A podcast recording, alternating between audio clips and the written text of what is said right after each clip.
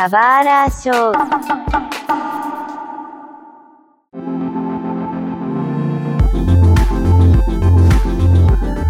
Muitas boas-vindas a um novo episódio do Subara Show. Meu nome é Mario e.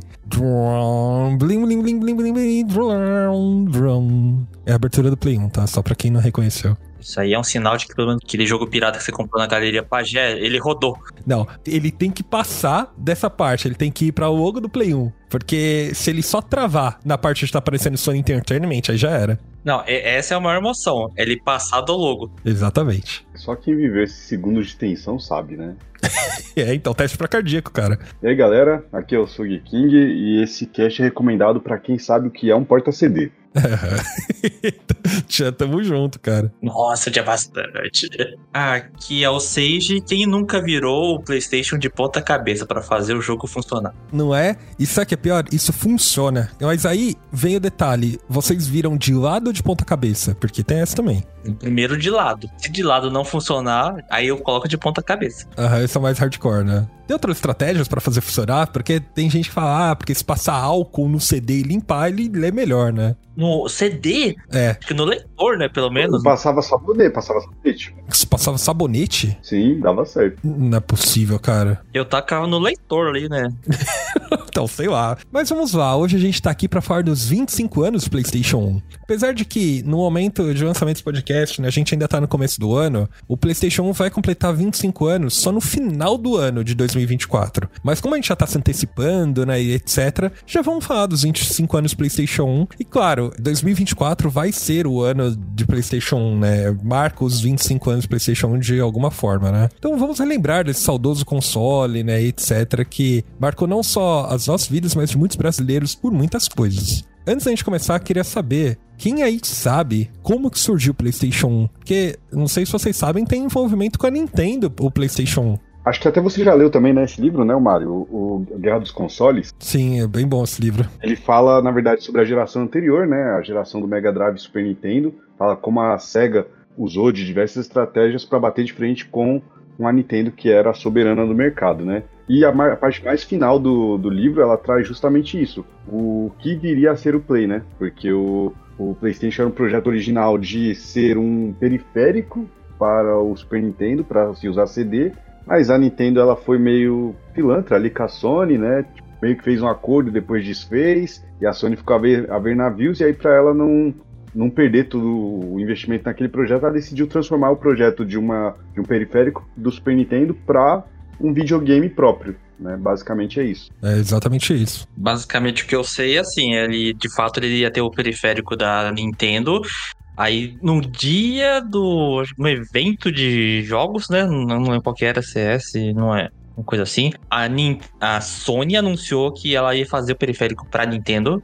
A Nintendo já tinha feito um acordo pra baixo dos panos com a Panasonic. No dia seguinte, a Nintendo que falou assim: Não, não, meu periférico vai ser com a Panasonic. Ou seja, humilhou a Sony. Aí a Sony foi atrás de quem? Da SEGA. Eu quero fazer um acordo pra gente trabalhar junto, a gente montar um videogame. A SEGA falou: Mas vocês não sabem produzir nem hardware nem software? Não. Ou seja, também foi humilhada pela SEGA. Então, aquela coisa, a humilhação e o sentimento de vingança te faz gerar produtos melhores, cara. É, e capaz de rodar jogo pirata pra quebrar os outros consoles, né? Exatamente. Quem venceu a guerra dos consoles no fim foi a Sony.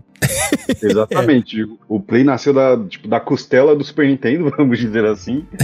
e a Nintendo ela pagou muito caro por essa crocodilagem, né? Porque foram duas gerações seguidas sendo humilhada pela Sony, né? Depois disso.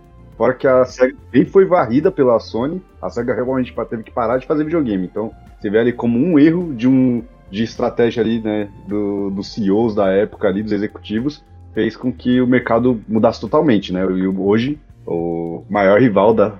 Não dá pra dizer um rival, porque hoje a Nintendo tem um mercado um pouco diferente, mas assim, a maior empresa junto com a Nintendo no, no ramo de videogames continua sendo a Sony, né? Sim. Mas é importante a gente falar que o PlayStation 1 marcou a indústria por muitos motivos, tá? Primeiro, ele foi o console que trouxe essa in- inovação por conta do CD, né? Então, antigamente a gente usava cartucho, etc. Mas o CD-ROM ele trouxe a possibilidade de maior armazenamento, até o custo de fabricação menor e assim por diante, né? Claro que isso marcou a pirataria daí pra frente. Mas primeiro teve isso e também, né? O PlayStation 1 foi um dos precursores nos gráficos 3D, né? Então a gente teve teve alguns arranhões de gráficos 3D para console ali com, com Super Nintendo, né? Com, com chips exclusivos para alguns cartuchos. E no computador, obviamente, a gente já estava tendo renderização gráfica, mas os consoles do PlayStation 1 foi um dos precursores, né? O PlayStation 1 ele marcou gerações. Ele foi um dos consoles mais vendidos de todos os tempos. Foram 100, mais de 100 milhões de, de, unidades vendidas do PlayStation 1. A época ele ficou em segundo lugar. Hoje tem outros consoles que passaram, mas ele só ficava atrás do Game Boy de videogame que saiu antes, né? É, é. Hoje o PlayStation 2 disparou, sabe? É, hoje, né? Não, mas é, é, muito difícil alguém alcançar, algum console alcançar a marca que o PlayStation 2 vendeu em toda a sua vida. Mas o PlayStation 1 tá, tá ali perto, sabe? Tá em quinto, sexto lugar, até hoje, né? Depois de 25 anos, ainda é um dos consoles mais vendidos de todos os tempos. E o PlayStation foi muito na, no hate que as desenvolvedoras tinham com a Nintendo, né? Que a Nintendo, como ela monopolizou o mercado por, uma, por um tempo, ela tinha uns contratos assim absurdos que as empresas não podiam lançar jogos para outras plataformas, tinha uma quantidade lá mínima de jogos que você tinha que lançar no console da Nintendo, então a Nintendo acabou ganhando ódio de muitas desenvolvedoras e aproveitaram o fato do PlayStation ser mais popular, né, um videogame muito foi muito popular, né? Um videogame que aí eu já talvez você saiba até melhor do que eu, Mário, que dizem que era mais fácil de programar para poder todo mundo migrar pro, pro Play, né? Não, mas é exatamente isso. Mas vamos falar do impacto que a gente teve com Play 1, com jogos, assim por diante, né? Eu, quando eu vi gráficos 3D, eu falei, de quê? Sabe? Minha cabeça mudou, assim, virou do avesso, né? O problema é que a minha primeira experiência que eu tive com o Play 1, eu acho que foi quando eu tava na casa do meu primo, e ele me botou, tipo, uma sala fechada para jogar Resident Evil e falou, toma aí.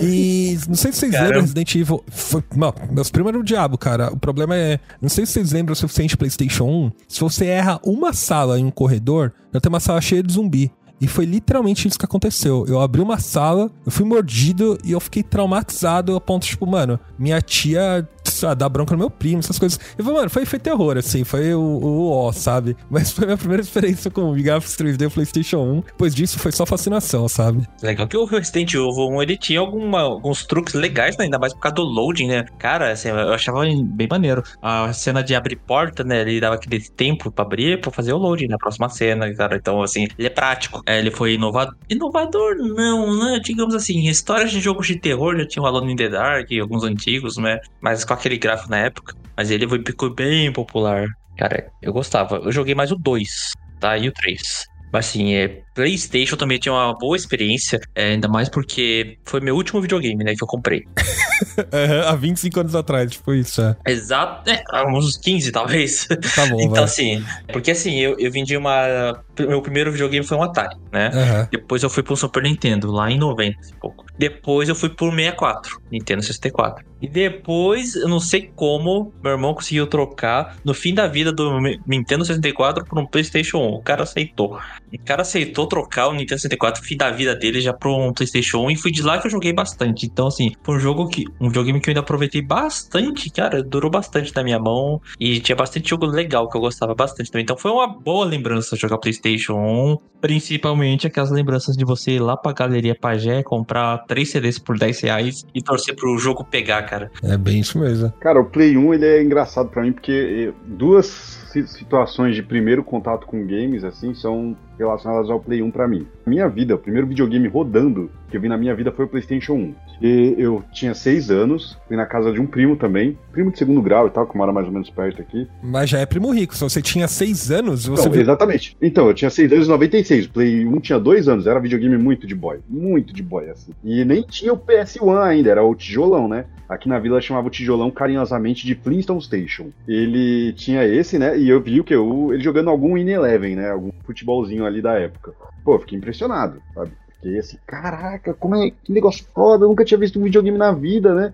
Vi logo um futebol ali 3D, pá, fiquei besta, né, com o negócio. E ele tinha o Play 1 e tinha o, Super Nintendo. Obviamente que eu caguei pro Super Nintendo, porque o primeiro que eu vi foi o Play 1. E cheguei em casa enchendo o saco do meu pai, querendo um videogame, quero um videogame, quero um videogame. Meu pai, né, não tinha condição de comprar um Play 1 naquela época, né? E daí depois de uns meses ele me deu um Super Nintendo. Então, e eu sou até hoje agradecido porque eu amo o Super Nintendo, meu videogame favorito da vida. Mas foi o primeiro videogame que eu vi foi o Play 1. Mas o Play 1 foi o primeiro videogame que eu comprei com o meu dinheiro. Então eu tenho um carinho muito grande, sabe? Porque ali em 2003, então comprei na época dele, né? Já tinha o Play 2. Fiz o meu primeiro bico ali, que eu tra trabalhava como ajudante montando móveis nas Casas Bahia. E aí, esse bico eu fiz com o objetivo de comprar um Play 1. Era o meu sonho, assim, sabe? Então, eu juntei ali, troquinho por troquinho, vários meses ali trabalhando. E fui lá no shopping, comprei o Play 1 ali novinho.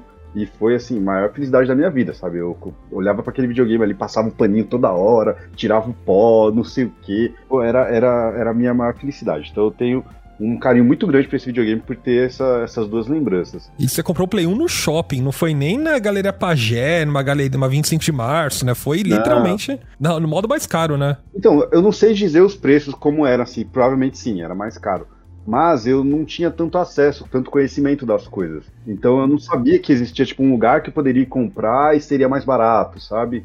É, e aí eu não tinha uma pessoa para me levar. Tipo, meu pai nunca foi de ligar muito para videogame. Tá? Tanto que quem comprou esse videogame para mim foi o meu tio. Fui com meu tio, eu paguei uma parte ali no dinheiro que eu juntei e o resto eu parcelei no cartão dele e aí eu fui pagando para ele aos pouquinhos. Então foi, foi muito marcante. Aí eu lembro que eu cheguei, logo em seguida eu fui no, ter uma galeriazinha aqui perto de casa. Eu fui lá, que tinha uma lojinha que vendia os CDs né, alternativos, e eu comprei o, na época o, o, Campeonato Brasileiro 2002, super original, né? O jogo, com certeza. É claro, original mesmo. Narrado pelo Galvão Bueno, né? É, exatamente, que tinha lá umas músicas brasileiras com um clipezinho na entrada. E comprei o For Speed Hot Pursuit. Foram os dois primeiros jogos que eu comprei no Play 1. E joguei muito, assim. Então eu tenho essas duas lembranças muito boas do Play 1. Pode escrever, pode escrever. Eu fico me perguntando quando você compra o próprio console, assim, quando você já é menor de idade, se tem um controle parental, assim, pra, jogar, sabe? Que aí já é meio difícil. O console é meu, eu faço o que eu quiser, né? É, aqui em casa era muito de boa, mas é que eu também nunca fui aquela criança, tipo, de virar a noite jogando, sabe? Eu tinha ali um mínimo de bom senso. Mas é, era mais difícil o bagulho da TV, porque eu dividi o quarto com as minhas duas irmãs. Então elas queriam também assistir TV, não sei o quê. Mas a gente dava um jeito. Então, essa é uma das lembranças que eu tenho jogando PlayStation 1, porque hoje em dia é completamente diferente minha vida do que 20 anos atrás, né? Eu, claramente, a gente só tinha uma TV, jogava na sala, né? E aí tinha que ter todo o controle para jogar, sabe? Eu tinha que ter um horário específico para jogar, né? Não podia ficar muito tempo, assim por diante, então era bem mais burocrático. É por isso que a gente hoje em dia tá tão mais habilidoso, sabe, jogando videogame, porque a gente tinha que ser muito rápido para zerar jogo, sabe, pra fazer essas coisas, né? Mas eu gosto, eu lembro com muito saudosismo, sabe, do PlayStation 1. Era uma época que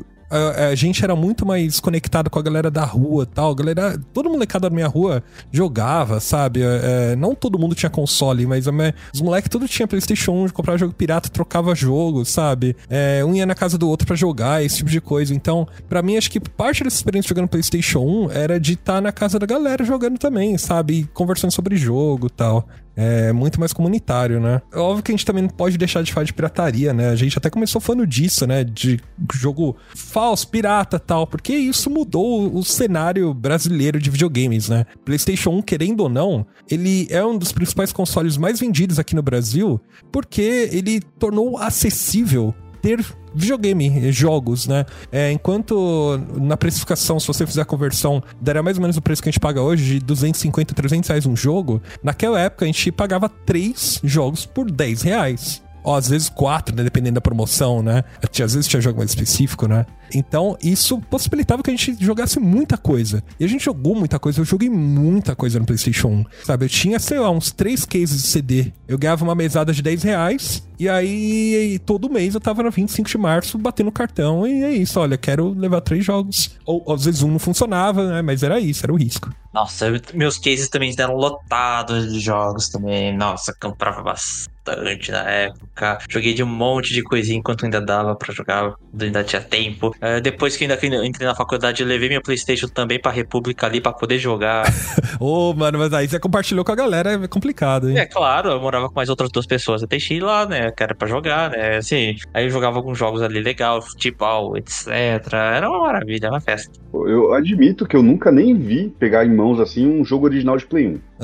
É bizarro. E aqui, um efeito comparativo, tinha um rapaz aqui na rua, um menino ali da minha, da minha época, que ele tinha um 64. E, cara, ele tinha o 64 e o Mario 64 e ele não tinha outro jogo. Por quê? Porque ele não conseguia comprar, o cartucho era extremamente caro. Enquanto, enquanto o Play 1, ele era muito acessível.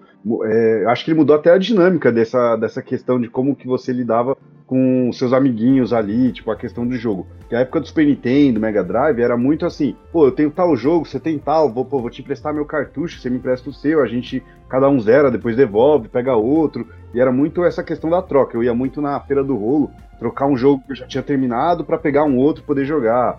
Então fiz isso muito, muito quando era criança. E já na época do Play 1, não. Você ia na casa de um amigo, Aí, pô, seu amigo fala, pô, olha esse jogo aqui e tal, não sei o que. Você fala, pô, legal esse aí. Próxima vez que eu for lá na barraquinha, vou pegar ele. Podia ter os jogos, tá? Acabava realmente. A disqueteira ali é, enchendo. Você esper... Quanto jogo eu não comprei só pela capa? Tipo, olhava a capinha, putz, isso aqui parece legal. E nem sempre era bom. é, então. mas, mas assim, você podia se dar ao luxo de arriscar. E isso era muito legal. E acabava conhecendo umas pérolas também. É. Mas é muito legal isso, porque você tá me falando lembrar de várias coisas. A experiência de você comprar o jogo pela capa, e quando você compra o jogo falso, porque ninguém aqui teve o jogo original do PlayStation, ninguém teve. É, quando você jogo, compra o jogo pela capa, no falsificado é literalmente só capa, só o papel na frente, porque você não tem, você não consegue nem ler o que tá atrás, não tem atrás, sabe? Você literalmente tá chutando e, e é um bagulho mal, mal impresso assim, às vezes nem é a capa original, sabe? Sei lá, o, vamos supor que é um jogo de de Final Fantasy, sabe? Às vezes nem é a capa original, às vezes é o Cloud, mas você vai jogar é Final Fantasy 4, sabe? É, a galera fazia qualquer coisa. Então, era, era muita várzea quando você comprava esses jogos e, que nem eu falei, ainda tinha expectativa de rodar, né? Não, e tem que pensar assim, a gente tava falando no final da década de 90 ali, esses jogos, assim, a gente não tinha como checar na hora, né? Se o jogo é válido, se existe e tudo mais. Eu comprei jogos assim. Hum, mas, é, como que era o jogo, você não sabia. Eu ficava pensando, será que lançou mesmo? Eu não tô sabendo disso. Vai é... tem, né? Aí eu comprava, porque vinha no lote, né? E aí, vamos torcer. E não. É, exatamente, você torcia, né? Pô, essa barraquinha aí que eu comprei não era barraquinha, na verdade, era um quiosquezinho nesse mini. Tem um mini shopping aqui perto, né? E aí tinha uns quiosquezinhos que era só de games. Os caras, eu lembro que os caras eram muito gente boa, os caras que atendiam. E aí eles tinham umas três pastas enormes que eram o catálogo de jogos de Play 1. E aí era várias páginas ali, né, de, de sulfite ali com os quadradinhos dos nomes dos jogos em ordem alfabética. Tá? E, a, e, as capinhas, sabe? Bem pequenininho. Então eu ia lá, eu ficava, assim, era, era o meu mercado, né? Eu ficava ali duas horas olhando as pastas, olhando cada capa, vendo quais chamava atenção. Aí às vezes eu perguntava os caras, eles faziam uma consultoria, era mó legal, porque eles eram é... Eles, pô, não, esse aí você vai gostar, esse aí é assim, mais ou menos, não sei o que, pô, esse aí já não sei se é a sua pegada. Então era, era muito bacana, que era toda uma experiência mesmo de ir lá, aí voltava com dois, três jogos, e aí tinha coisa para fazer, né, a semana inteira, às vezes um mês inteiro, né? É. Quantas vezes minha mãe não foi na 25 de março, ou ela ia comprar um presente de Natal, ela perguntava pra pessoa que tava na, na lojinha, né? Olha, meu filho é assim, negócio. Falava a idade, eles falavam, ah, acho que ele vai gostar desse jogo aqui, sabe? Então meio que acontece, né? Mas não sei vocês, assim, a experiência de comprar jogos de Play 1 pra mim era muito incrível, pelo menos eu lembro com muito saudosismo, porque eu morei na cidade Dutra durante muito tempo da minha vida, durante uns 15 anos, né? Cidade Dutra, para quem não conhece, é um bairro bem extrema zona sul, né? E levava, sei lá, uma hora, uma hora, uma hora e meia para chegar até o centro da cidade. Então era meio que esse percurso, era uma aventura para mim, para ir até o centro, do centro ainda, ainda na Shopping 25, porque, né, não é o suficiente de você estar tá ali na, na viaduto do chá, você ainda tem que, né, ir para pro Shopping 25, né, etc. É, eu não ia muito na Pagé, eu sei que seja mais a Pagé, mas eu conheço o Shopping 25 inteiro até hoje. Esses dias eu entrei lá e eu sei andar de cabeça lá. Porque eu andava tanto lá, porque tinha tanta lojinha de vendendo jogo de Play 1 que eu conhecia cada uma. E até hoje, eu, eu, mano, é, é um labirinto lá e eu consigo me virar, sabe? Você ainda existe o Shopping 25? Caramba. Existe, mas só vende roupa falsificada agora e perfume falsificado. ah, é vida. É importante. eu também via de uma coisa mais extrema. Eu, pegar, eu saía de Mogi das Cruzes ainda hoje. Eu tô aqui, né? Porra, é a penúltima linha do trem indo pra leste, cara. Então, assim, eu demorava uma hora e meia, mais ou menos, uma hora e pouco indo até a luz. É, acho que nem, nem tinha luz ainda, né? Eu tinha que descer no Brás para pegar o, o, metrô ali, né? No Brás. Uh, depois para descer na Sé. Da Sé e até a São Bento. E da São Bento aí você descia até a, descia ali até a 25 e eu chegava até a Galeria Pajé. Nossa, então assim, pra, pra comprar o CD tinha que ser certeiro, cara, porque pra, eu não conseguia voltar pra lá, né, pra reclamar com o cara lá. Até porque você vai reclamar lá, você vai perder tempo, na verdade, né? Você foi enganado, à toa porque você é mané. É assim. é... então, não, não, adianta ir na galeria Pajé pensando, ah, vou lá, mas eu quero voltar pra trocar. Você não vai trocar essa porcaria nunca, cara. Você... Não, mas tem os esquemas, você pede garantia, né? Eles te dão um cartãozinho, né? Mas CD pirata, cara, é? Não, é, mas eles escrevem, eles, faz, eles sabiam, eles sabiam que dava pau aquela merda. Mas eles escreviam lá em cima, né? É, a graça pra mim ainda era comprar e, dar, e torcer pra que o negócio rodasse, cara. E, não, rodar no seu console, né? É, é, é a loteria, cara. É, não tem jeito. É. é porque era barato né? Por isso, se eu tivesse que gastar 200 reais hoje, cara, não, isso não, não tá doido, não, não, não. Não, não, mas tem a parada, não é só rodar, é você torcer pro jogo ser bom, porque, né, de novo, você comprava pela capa. Eu comprei jogos bons com isso, nossa, eu agradeço. E jogos ruins também. Olha só, você não pedia pra testar o jogo? Cara, eu ia comprar na barraquinha, cara, barraquinha ali no meio da rua ali, tá doido, né? não, aí é hardcore mesmo, parabéns. Aí, é hardcore, cara, então. tô vendo que nessa parte eu era privilegiado, né? Porque não era tão longe e se desse pau ali na semana seguinte eu ia lá e trocava, então era mais de boa.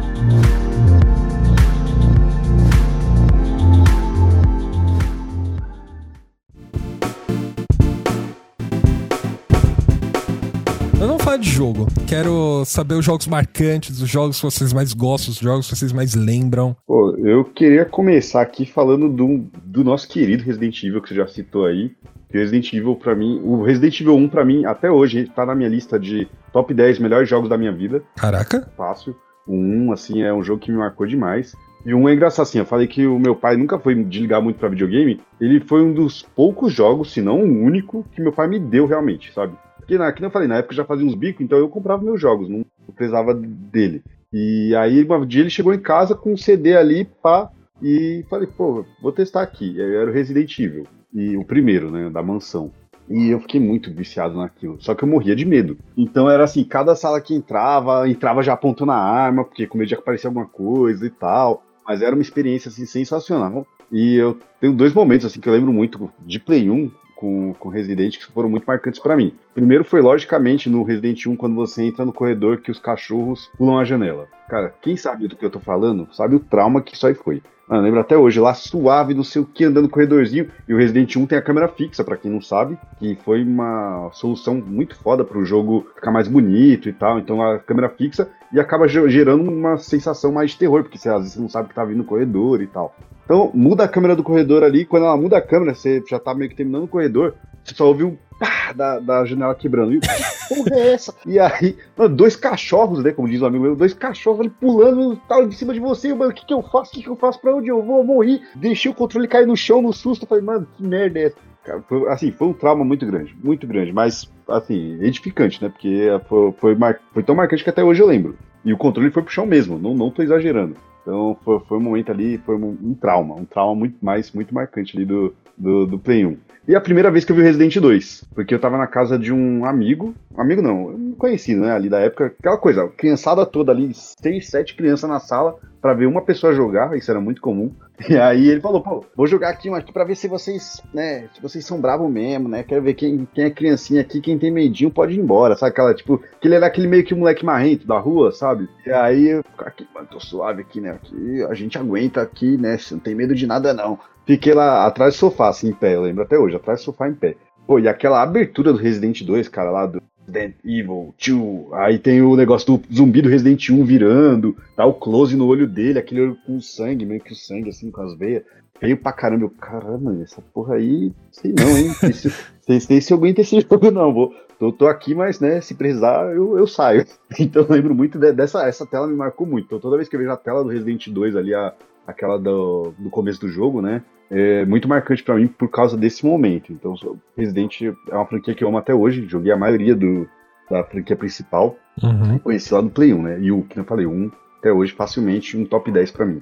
Curioso que o Resident Evil, pra mim, eu joguei ele posteriormente, mas o primeiro Resident Evil que eu joguei foi o 2, só que foi no 64, né? Assim, ele é claramente inferior ao Play, ao, no, no Play 1. É a questão de os gráficos ser mais quadrados e tudo mais, jogabilidade, etc. Mas no Play 1 eu joguei muito mais o, o Resident Evil 3. Então, toda vez que aparecia o Nemesis, eu tomava um susto desgraçado com aquele bicho ali aparecendo, falando Star, aquele Hum. cara me atacando, cara, bicho maluco. Ficava com raiva desse bicho aí.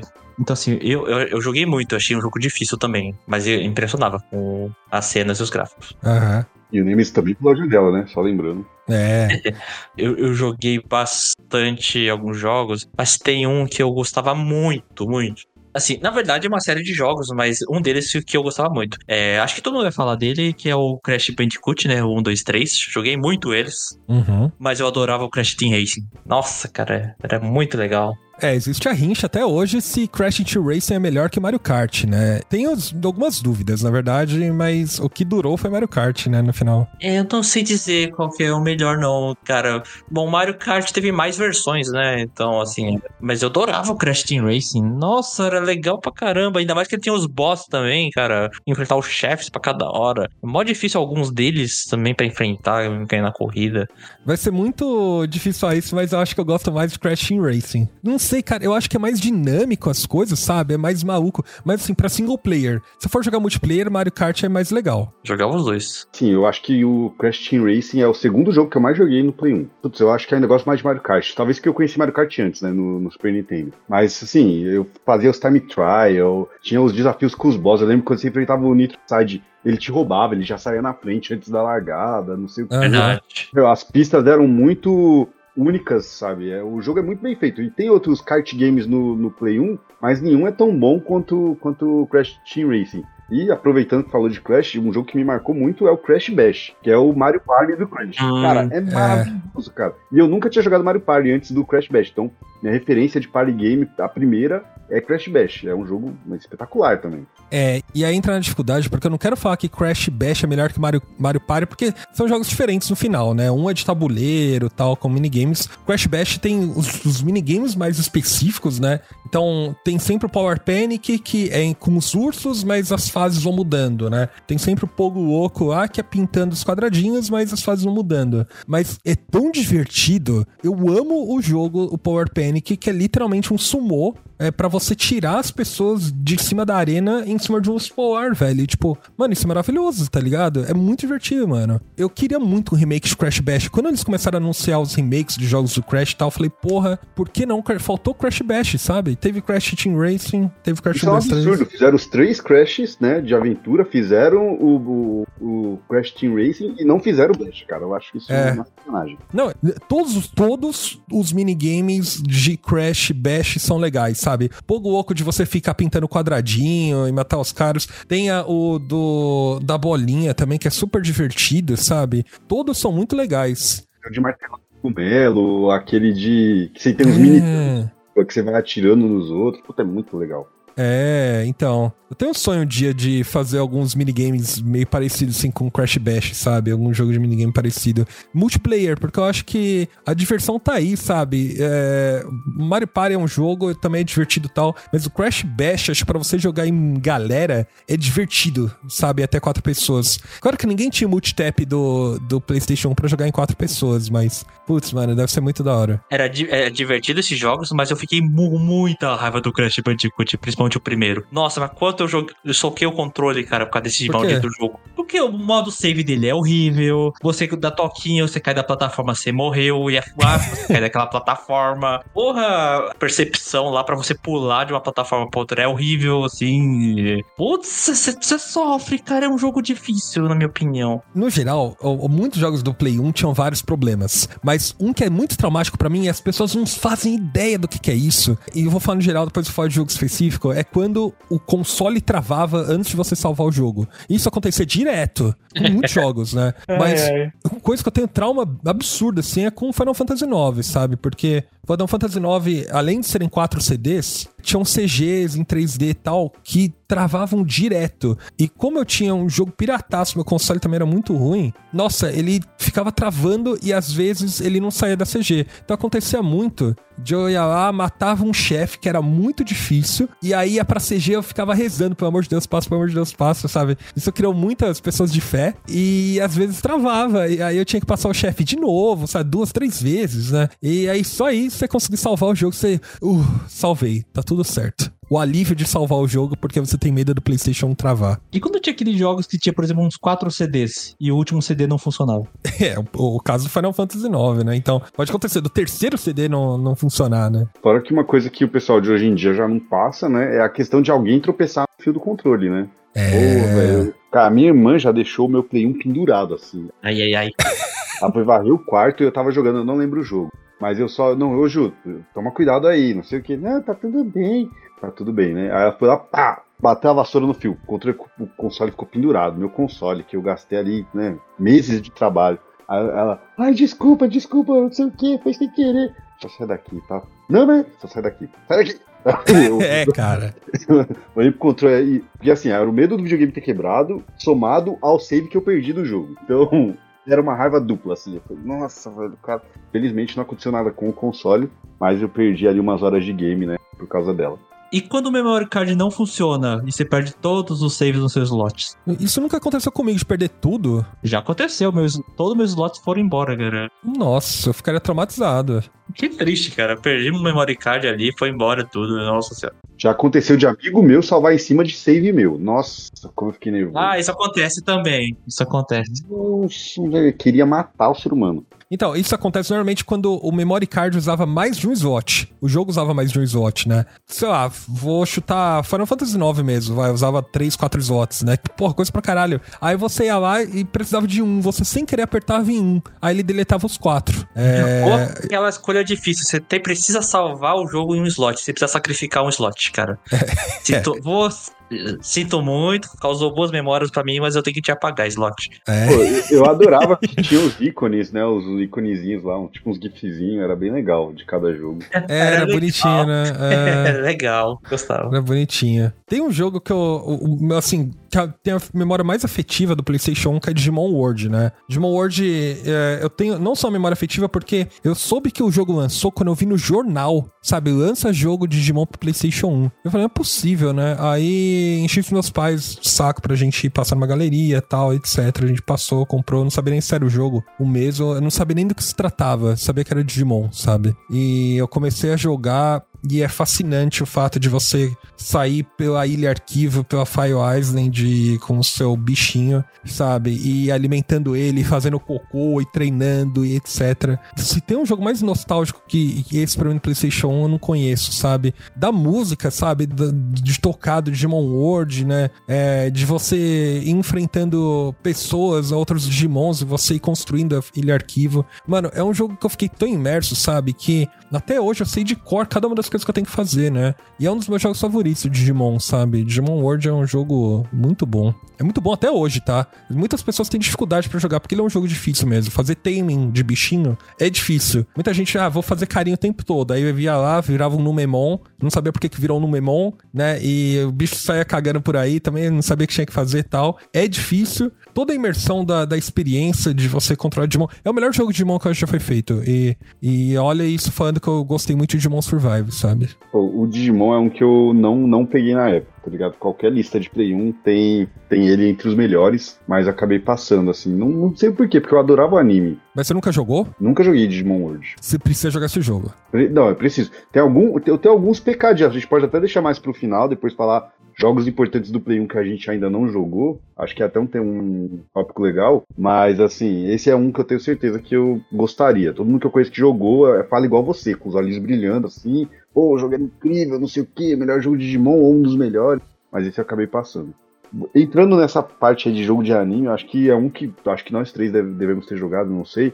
E com certeza é o jogo que eu mais joguei na- no Play 1, horas e horas e horas, que é o Yu-Gi-Oh! Forbidden Memories. Aham. Ah, esse jogo, eu tenho uma raiva dele. É assim, ó, eu tenho orgulho, assim, ó, um dos meus orgulhos gamers é dizer que eu salvei Yu-Gi-Oh! Forbidden Memories na raça. Sim, eu também. Aham. Não usou Game Shark, né? Não usei Game Shark, porque o jogo ele te rouba. O jogo ele realmente te rouba. O jogo é difícil, na verdade. Mas, Então, ele é ridiculamente difícil, porque só dá pra você ganhar o jogo na raça de um jeito. Que é você fazendo o Twin Headed Thunder Dragon com um monte de equipe. Porque no final não dá, mano. É muito apelão. Muito apelão. Nossa, você tem que torcer pra fazer uma fusão logo boa no começo ali, pra pegar um monstro forte logo pra bater nos outros ali. Senão já era. Hum, É muito bom, é muito bom. E até hoje tem assim, as músicas ficaram gravadas na minha cabeça. O jogo, Ah, pô, tem jogos melhores de Yu-Gi-Oh! Obviamente que tem, porque esse daí não tem nem as regras oficiais do jogo. Mas é, é muito divertido, sabe? Assim, você só lá fundia as cartinhas, você ia testando, não sei o quê.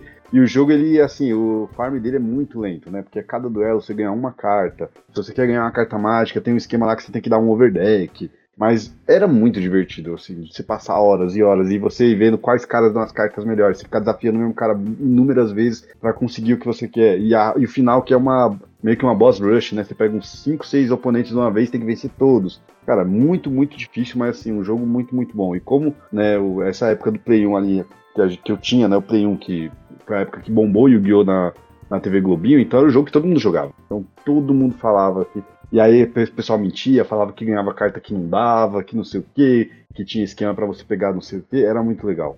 É. Mas tem um ponto que o, esse jogo do Yu-Gi-Oh! Eu só tenho dois probleminhas. O primeiro é o, o de performance, porque o mais legal dele é, é, quando você vê o anime e você quer jogar o jogo de Yu-Gi-Oh! Você quer ver os monstros saindo da carta tal, né? E o jogo de Play 1 podia fazer isso. Você apertava o triângulo e aí tinha uma animação, né? Só que era lento e ainda tinha o risco de o jogo travar. E como era um jogo pirata, ia travar e você perdia o save, etc. Então você só não fazia isso, né? O segundo ponto para mim é que como a gente vai acostumado com anime, o jogo ele é muito focado na história do faraó, né? Depois mostra um pouco do, do Yugi normal, mas é, eu ficava meio incomodado, sabe? Eu não quero saber a história do faraó, eu quero jogar com o Yugi, sabe? Com, ver o Joe e tal, né? Ah, eu tenho outro, pro, outro ponto também, cara. Não dá para jogar em dupla esse jogo aí. Cara, eu tentei jogar com meu irmão, não dá, cara.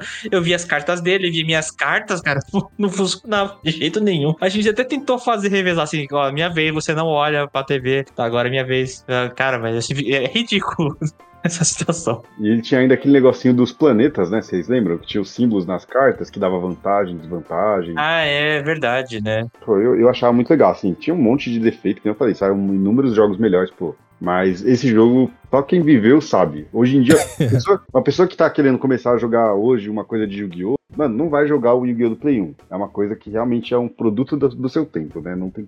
Mas era muito bom. É.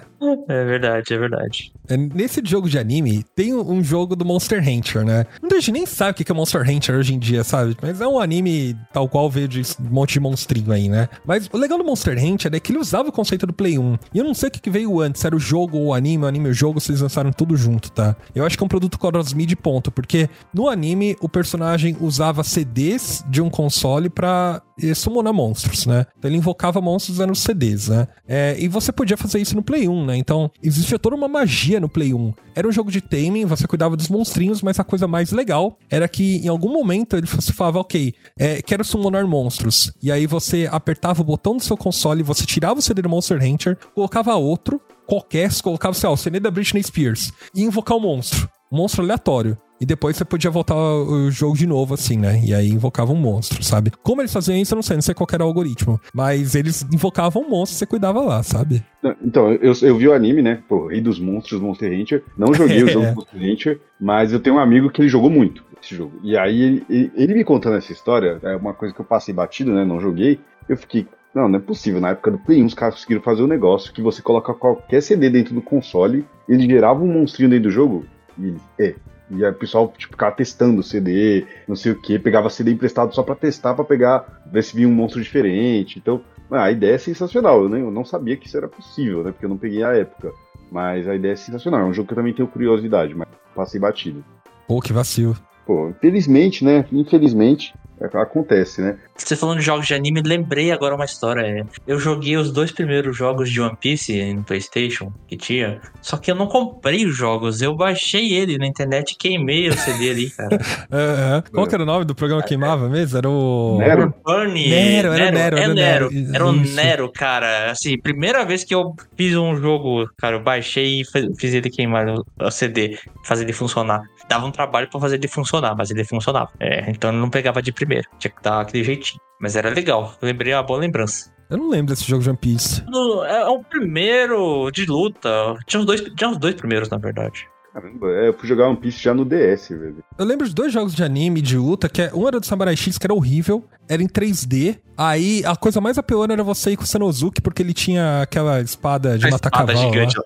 Ah, sim, é. Aí você tinha um range absurdo. E tinha o jogo do Inuyasha, isso era bom, que era um joguinho 2D também, né? Ah, eu tinha um outro também de anime, mas é um anime mais desconhecido, o Samurai de Perkyo, cara. Assim, o anime... Eu gostava do mangá, na verdade, mas o anime ele é... distorceu muito do mangá. Mas o jogo era legal. Tem o jogo da Sakura Card Captors, já jogou já? Deve? Tinha, é, Nunca joguei. Era card game? Não, era um jogo meio storytelling, porque é, cada, cada fase era, era literalmente um episódio do anime. E aí você controlava a Sakura, mas era meio. Era meio, um pouco storytelling, era isométrico, o jogo, o jogo era muito bonito. E aí, na hora de capturar as cartas, aí tinha um minigame lá pra você capturar as cartas, sabe? O problema é que o jogo era 100% em japonês na época, eu não entendia nada, sabe? Pelo menos quando eu comprei só tinha, sei lá, oito fases, sabe? Ela ia passeando pela cidade?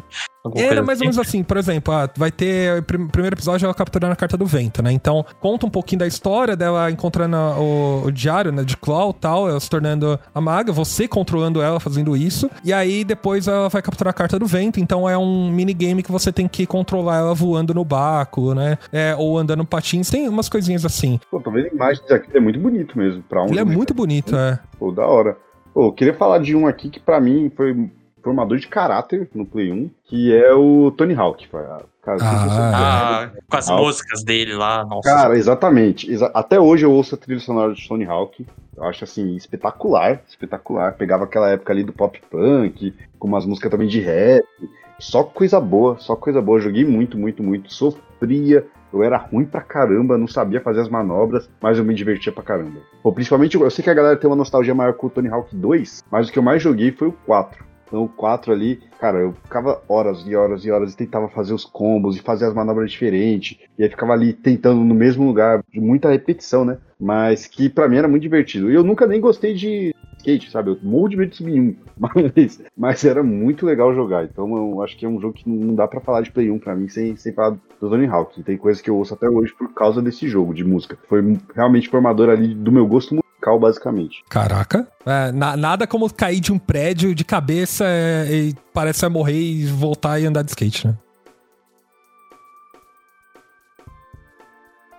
É. Eu- musiquinha de quando você pega uma letrinha, isso fica na cabeça até hoje, sabe, pra mim. Ou quando você completa skate, assim, cara. Aquele frum, frum, frum, né, alguma coisa assim. Sim, sim, pô, é é muito legal. E o, e o coisa, o Tony Hawk, né, o skatista, até hoje ele é muito envolvido com a franquia e tal, então isso é muito legal. É uma coisa que marcou quem jogou e marcou o cara que criou o jogo, sabe? Ele fala hoje, hoje entrevista dele falando que é, hoje em dia muito do, da fonte de renda dele são royalties de- e ele já pô já subiu no palco pra cantar com o Goldfinger que é uma banda que tem duas músicas do Tony Hawk e já subiu pra cantar essas músicas com os caras então tem, tem- gerou toda uma parada sabe eu, eu gosto muito gosto muito Hum, é. eu, eu queria só contar uma história. É bem tosca, na verdade. Uma vez o Bob Burnquist foi lá na empresa, porque eu trabalhava numa uma empresa que a gente fazia software pra, enfim, pra qualquer coisa, ateliê de software, né? E aí ele foi lá e a gente foi tirar foto com o cara. A gente falou, caralho, eu tirei foto com o maluco que tava no jogo Tony Hawk, sabe? Primeira vez que eu tiro foto com um personagem de jogo na minha vida, sabe? É um absurdo. Tem sido muito da hora Foi Legal, engraçado, cara.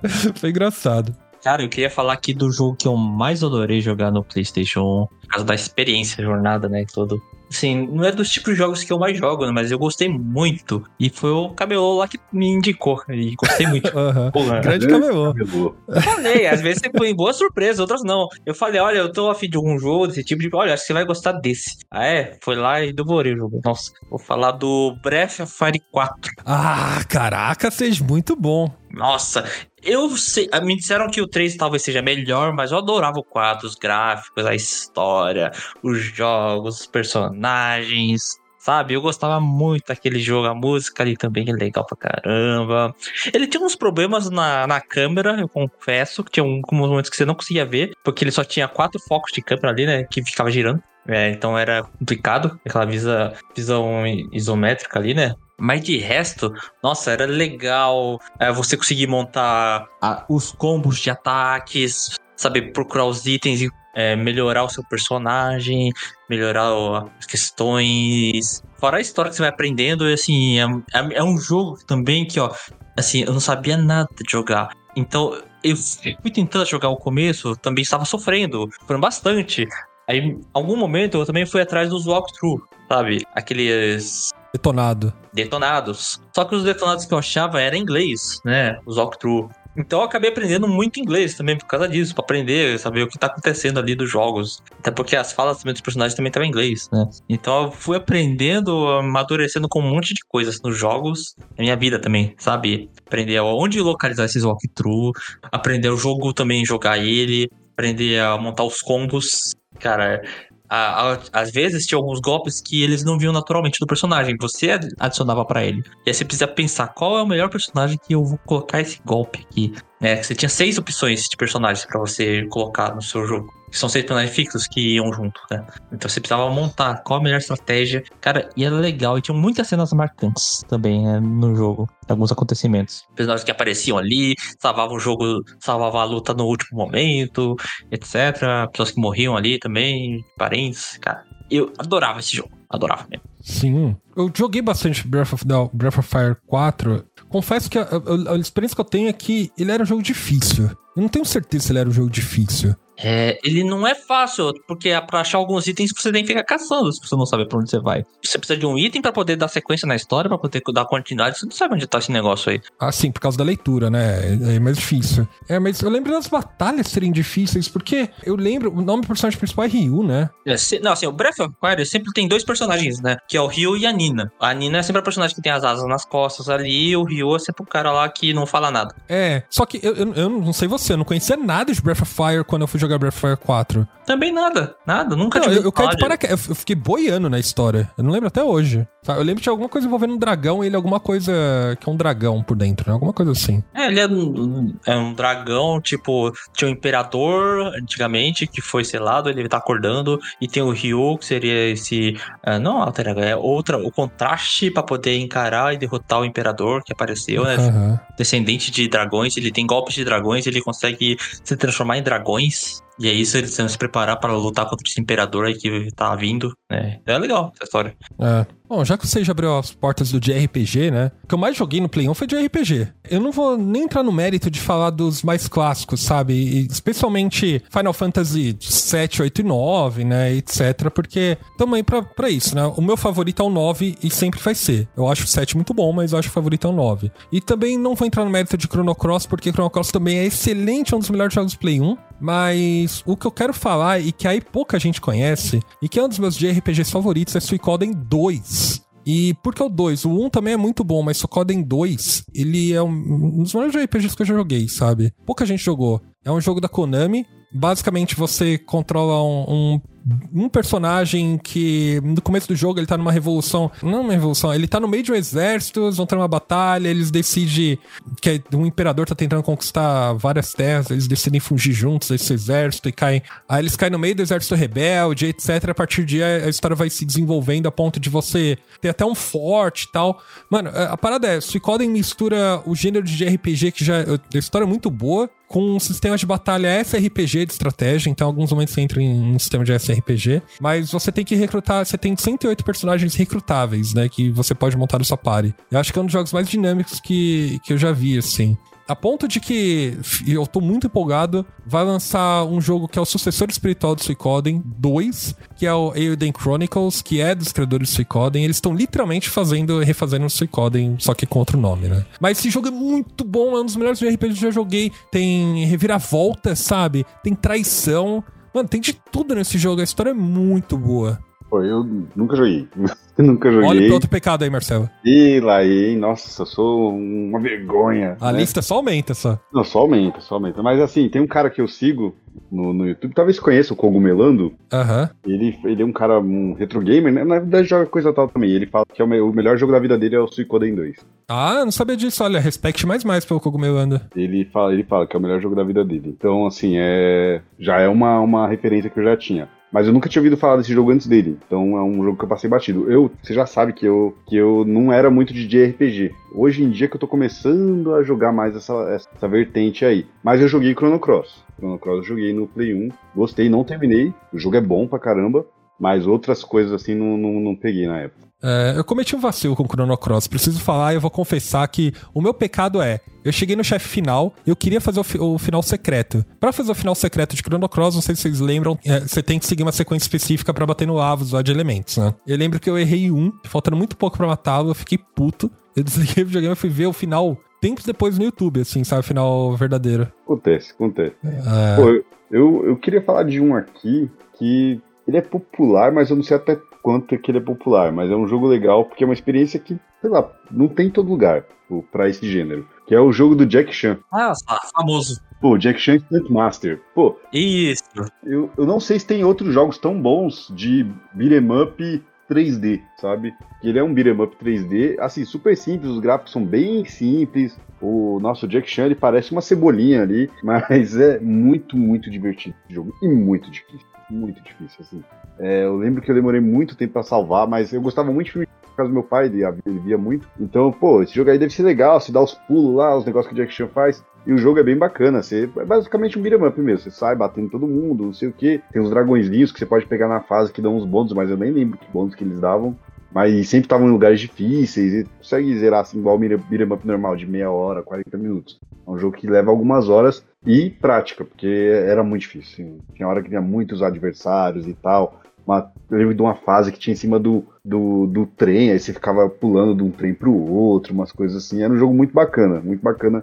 E não sei se a galera lembra dele. Lembro, lembro também. Cê- não, você tem que gravar cenas aí de cinema? É, como se o, o jogo inteiro fosse um filme dele, entendeu? Stunt Master, Ah, entendi. entendeu? Aí, por, por exemplo, tem as plaquinhas que você pega lá, que são as vidas e tal. Então, o Stunt Master é. Stunt é dublê, né? Então, o mestre, da du- mestre dos dublês. Então, ele é como se ele estivesse fazendo as cenas, porque não sei se vocês sabem, o Jack Chan ele não usava dublê. Então, ele era realmente foda, assim, nas artes marciais. Então, é como se ele estivesse gravando um filme, e aí vai acontecendo as coisas lá. O jogo é muito, muito bom, assim. Faz muitos anos que eu não jogo, mas a, pelo menos a minha lembrança dele é de ser um dos melhores do Play 1, assim, dos que eu joguei. Cara, não vejo a CG de abertura então mais, porque isso tá datado, hein? Não, Maluco. não, o jogo, o jogo já era feio na época, pra jogo de Play 1.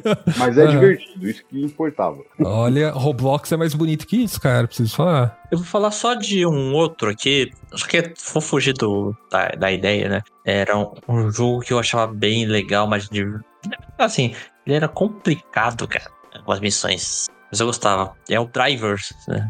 Ah, é. Eu joguei o, o 1, mas eu joguei muito mais o 2. Cara, tinha umas coisas assim no Driver que era difícil, porque na verdade ele é um de carro. Só que não é assim uma corrida simples. É, você é um bandido, né? Que você, ou você é aquele especialista de fugas, né? No, missões assim de assalto e tudo mais. E no caso, ele era, acho que era um agente da polícia, da ação, né? E aí ele se disfarça como aquele motorista mesmo lá de fugas, etc. E ele tem várias missões, né? Que ele vai ter que ir lá, tem que chegar de um ponto a outro, às vezes tem que chegar num tempo rápido, às vezes tem que fazer uma batida, às vezes você tem que dar um jeito de assaltar um lugar ali, trocar de carros, etc. E as missões vão mudando também em algumas cidades, né? Porque ele vai fugindo, vai perseguindo também, né? Aí você tá em Chicago, aí você depois você tá em, Las Vegas, sei lá. E tem um momento que você tá no Rio de Janeiro. Olha que legal, né? Driver 2. Putz, e cara, tá lá a cidade do Rio de Janeiro e uns carros ali, meu Deus do céu, cara, que louco. Bem meu. feitinha até, né? Eu lembro que a cidade de Janeiro tá até que bem ok ali. Sim, sim. Tava legal, cara. Então, assim, não, não tô vacilando, não tô reclamando, não. É, é, é legal, então, esse jogo, cara. É, é- era legal, por, por exemplo, quando você tinha que fugir da polícia, aí você tem que dar um jeito de correr, desaparecer, sumir o foco dele, não entrar no mapa. É, era legal quando você tinha que quebrar um carro no outro também, trocar. Era legal pegar os modelos de carros diferentes pra você dirigir. Ou quando você pegar um caminhão também, torcer pro conseguir manobrar o caminhão numa velocidade rápida, sem a polícia te pegar. Nossa, era, era um jogo bem atípico pra mim, cara. Então eu gostava muito desse jogo. É bem antes do GTA também, né? Ou não É, sei se é da é. mesma época. É, é, o GTA do Play 1 é aquele que é câmera de cima ainda, né? É, bem- top-down, é. Isso. O Driver é bem precursor, cara. Eu- na verdade, eu fico impressionado que esse jogo, como esse jogo roda no Play 1, porque a mecânica dele, a dinâmica é bem complexa, sabe? Claro que o personagem andava com a arma colada na mão, né? Você não conseguia trocar, né? Tudo bem. É, mas ele não atirava, né? Então é. É, então, esse era o problema. Esse- mas tinha, tinha NPC na rua e tal, né? Você nunca conseguia atropelar os NPCs, né? Você tentava, você nunca conseguia. Eles, Não. eles conseguiam des- des- desviar, isso é impressionante. Eu, eu gosto do modo do driver que você joga de duas pessoas, um é o policial e outro você é o, é o mot- motorista de fuga, né? E isso era divertido. Não lembro se eu joguei Driver de 2, cara, agora que você falou. Mas tinha, tinha outra versão, não sei se você que é o que eu queria falar. O oposto do Driver, que você jogava com a polícia. Que é o. Era o World Scarlet Police Chase. é, é. Era muito divertido, cara. Esse jogo, assim, nossa, eu ficava horas andando na cidade ali. E aí você tinha o suspeito. E aí quando tinha o suspeito, você tinha que seguir o cara. Aí você podia dar uns tiros, ligar a sirene. Às vezes seu carro era um carro paisana. Aí eu tinha a animaçãozinha né, dele colocando a sirene em cima. E até pra desistir e tal. Tipo, tinha que bater no carro dele, fazer o cara, tipo, entrar num beco sem saída, alguma coisa, até o cara se render. Era muito bom, era muito É. bom. O jogo você ficar horas, horas. E assim, o mapa era bem grande até, então tinha bastante coisa pra fazer, pô, era, era, era um jogo divertido, assim, simples, mas divertido também, que eu joguei bastante. É, ele era bem. Porque ele era baseado no programa de televisão, né? Eu não sabia. É, ele é, existiam as buscas mais sinistras de, de policiais, sabe? World Scarlet Police Chase é um programa de televisão dos Estados Unidos, né? Essa animaçãozinha de ele colocando a sirene, só que quem sugiro, eu lembro, eu lembro muito disso, eu sugiro você procurar no YouTube porque é muito engraçadinho, cara. Você só consegue fazer quando é o carro paisana, porque, óbvio, né? Carro policial que ele liga a sirene você não consegue ver. Mas a animaçãozinha dele colocando a sirenezinha no teto, isso é muito engraçadinho, cara. É, esse jogo é bem simplesinho, viu? Preciso falar, mas ele é divertido mesmo. Não, então, é, tipo, basicamente assim, ele saía lá, seguia os caras, até parar os caras, mas, pô, era divertido, dava, e tinha os caras que eles eram casca-grossa, tempo é, perseguindo o carinha, então, desafio, não era um jogo fácil, não. É, não, não era muito estratégico, porque você tinha que bater no carro, essa era a parada. Só quero falar de mais um, que é um, um também dos jogos, meus jogos favoritos, e esse também acho que é um dos jogos que pouca gente jogou, que é Apescape. Vocês já jogaram Apescape? Nunca joguei. Olha o conceito. Existem macacos que espalharam pelo mundo, são macacos inteligentes, né? São macacos que foram adaptados no, sei lá, algum laboratório, né? E eles têm sirenes na cabeça.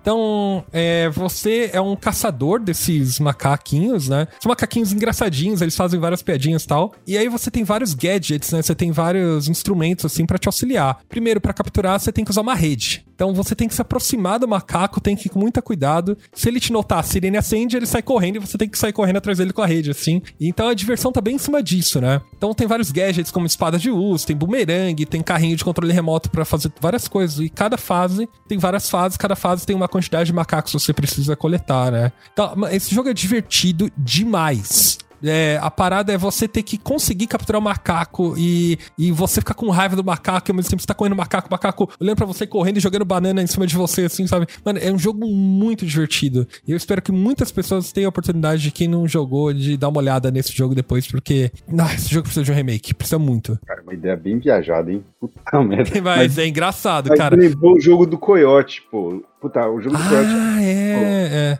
Putz, eu não lembro o nome, o nome do jogo do Coyote, mas eu vou procurar aqui agora. Mas que você tem que pegar É Shipper alguma coisa. Shipper É. alguma coisa, é.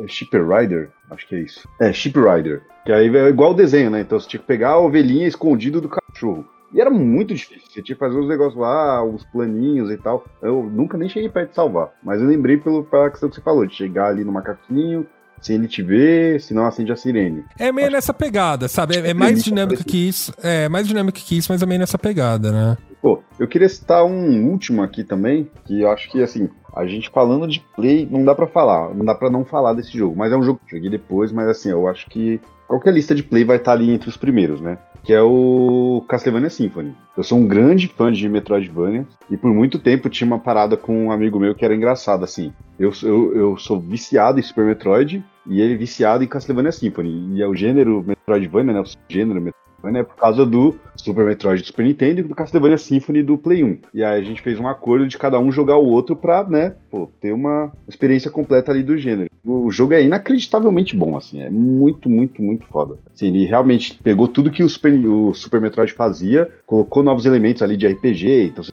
é, viu? Você tem troca de arma de equipe, né? Você vai, os bichinhos dropam lá espadas, escudos, negocinho, então você vai trocando toda hora, coisa que você não tem, né, no, no Metroid.